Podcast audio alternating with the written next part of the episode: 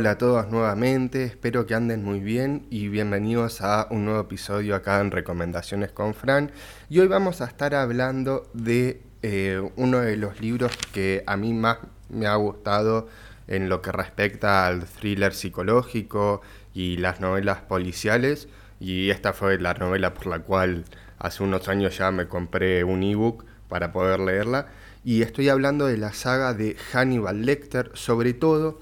el primer libro que vamos a comentar ahora, que es El Dragón Rojo, eh, la saga escrita por el escritor estadounidense y periodista Thomas Harris, y El Dragón Rojo se publicó por primera vez en 1981. Y antes de comenzar con el relato es importante hacer unos comentarios eh, en torno a la obra y es que cuando uno va a leer la obra de Hannibal Lecter, porque podemos ver que hay una serie que está muy buena, que es una adaptación de este libro, obviamente modificado, los personajes y varias cosas, pero no deja de estar muy buena. Las películas que son más leales a los libros, y cuando uno va a los libros a introducirse con estas novelas geniales, eh, tiene dos opciones para poder leerlas. Y una de estas opciones es seguir el orden cronológico en el cual se van a ir narrando la historia, o seguir la forma en la cual el autor la fue publicando. Yo opté por seguir la forma en la cual el autor fue publicando las novelas eh, por un sentido de por algo las escribió de esa manera también. Y estas dos formas, que son las que yo voy a seguir en una serie de episodios acá, son las siguientes. En este episodio comenzamos por El Dragón Rojo, que es la primera novela con la que se nos presenta Hannibal Lecter. Luego el silencio de los inocentes o el silencio de los corderos, depende de la traducción, sería la que sigue acá, que esta es la obra más conocida y también la que más repercusión ha causado en las adaptaciones cinematográficas con la escena de la máscara, la, personaje, eh, la aparición de Clarice Sterling, etc. Luego vendría el tercer libro, que es Hannibal, y por último Hannibal, el origen del mal. Si no, la otra forma de leerlo es... Em, a partir de orden cronológico, que podemos ir desde eh, Hannibal el origen del mal, luego ir a Hannibal el silencio de los inocentes, si mal no recuerdo, el dragón rojo y luego por último vendría la historia de Hannibal, eh, si seguimos en orden cronológico la narrativa y no por orden de publicación. Aclarado esto, vamos a introducirnos ya de lleno con la novela El Dragón Rojo. El Dragón Rojo es quizás no tan conocida, pero no deja de ser una obra genial. Y acá no vamos a tener a este personaje Clarice Sterling, sino que nos vamos a centrar en el personaje de Will Graham. Will Graham es un detective de la policía, del FBI, que actualmente se encuentra retirado de las fuerzas policiales y se dedica a dar clases. También vamos a tener otro personaje que va a ser como el jefe de Will encargado de las investigaciones, sobre todo, que va a ser eh, Jack Crawford. Y también vamos a tener a uno de eh, los personajes principales de esta historia, el asesino que se va a perseguir, que va a ser nada más ni nada menos que este personaje que vamos a tener en la novela y que va a ser tan importante que es el villano, va a ser eh, lo que se va a conocer dependiendo de la traducción como el hada de los dientes o el duende dientudo.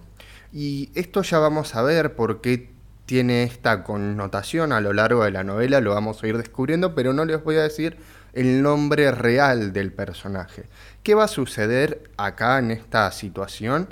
Va a suceder que se comete el asesinato de dos familias una en Atlanta y otra en Birmingham, en Estados Unidos, y los investigadores no encontraban relación entre un caso y el otro. No los podían conectar entre sí, salvo la metodología y cómo habían sido asesinadas esas dos familias. Y algo que tienen muy bueno estas novelas eh, de Thomas Harris es que las escenas así de asesinatos que se producen por parte de los que, en este caso, el duendecillo o de... Eh,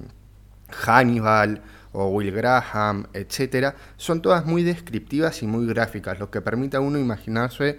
eh, de una manera muy buena o de una manera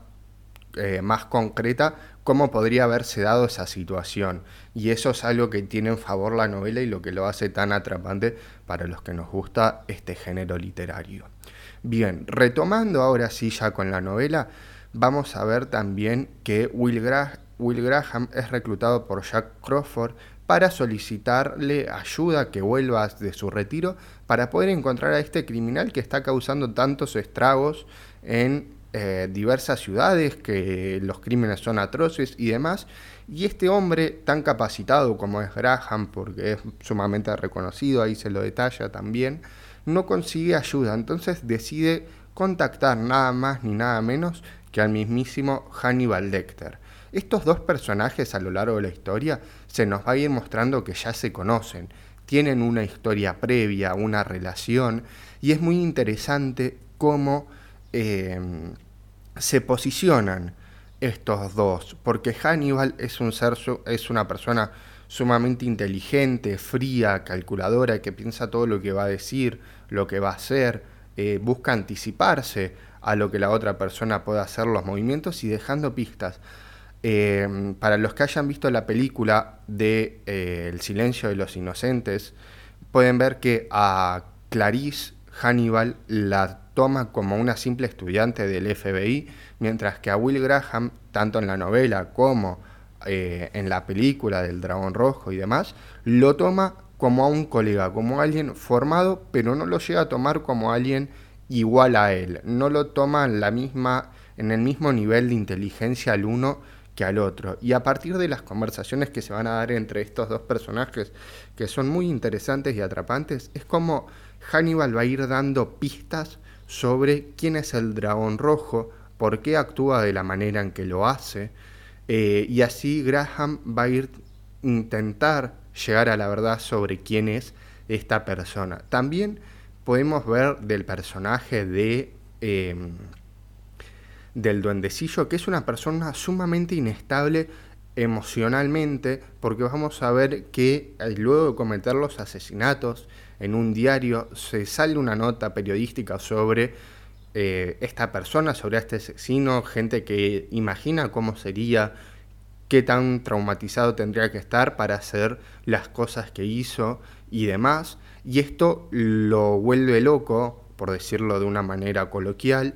lo saca de quicio y lo lleva a intentar asesinar a la gente del periódico que escribió esa nota, queriendo cometer más crímenes. También algo que tenemos que tener en cuenta sobre el relato es que el título de la obra, El dragón rojo, eh, deviene de una pintura, eh, la pintura de William Blake titulada El dragón rojo y la mujer revestida en el sol. Si lo googlean el título les va a salir el cuadro y de ahí se deriva el título de el libro y de la, del libro, ¿no? Y vamos a ver cómo Mm, el título no es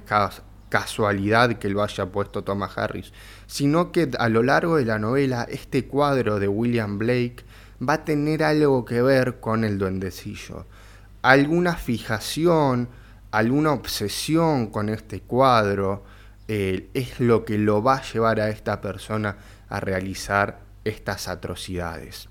Y esto es todo lo que les voy a contar sobre la novela para no spoilearles más pero mi recomendación es que si les gustan lo que son los thrillers psicológicos, los policiales, eh, de suspenso, así, eh, es una excelente saga la de Hannibal Lecter. Sobre todo comenzar por este orden que mencioné al principio de la fecha en la cual se publicaron y no el orden cronológico, ya que por algo salieron de la manera en que salieron y permite entender mejor la historia en algunas cuestiones, ¿no? Eh, a mí me gustó mucho este tema de las descripciones que hay sobre los acontecimientos que se van produciendo, los diálogos que tiene Hannibal Lecter, ya sea con el duendecillo o con Jack Crawford o con eh, Will Graham, todos esos diálogos son excelentes, son muy entretenidos y se pueden leer muchas cosas ahí, pensar, eh, ver cómo esta superioridad que Hannibal siente intelectualmente sobre eh, Will Graham, otra persona completamente formada, para no considerarla su igual. La verdad que es una novela que no tiene desperdicio y si les gusta este género, denle una oportunidad que les va a gustar y después vean las películas y la serie que, también los va a decepcionar un poco porque no son tan fiel las películas al libro, hay algunas cosas modificadas o demás como me pasó a mí, pero la novela lo vale. Espero que les haya gustado. Este fue un episodio más corto el de esta semana. Nos vemos en el próximo episodio y recuerden que pueden seguirme en las redes sociales, en Instagram, en Facebook, en YouTube, en Spotify y en iVoox como recomendaciones con Fran.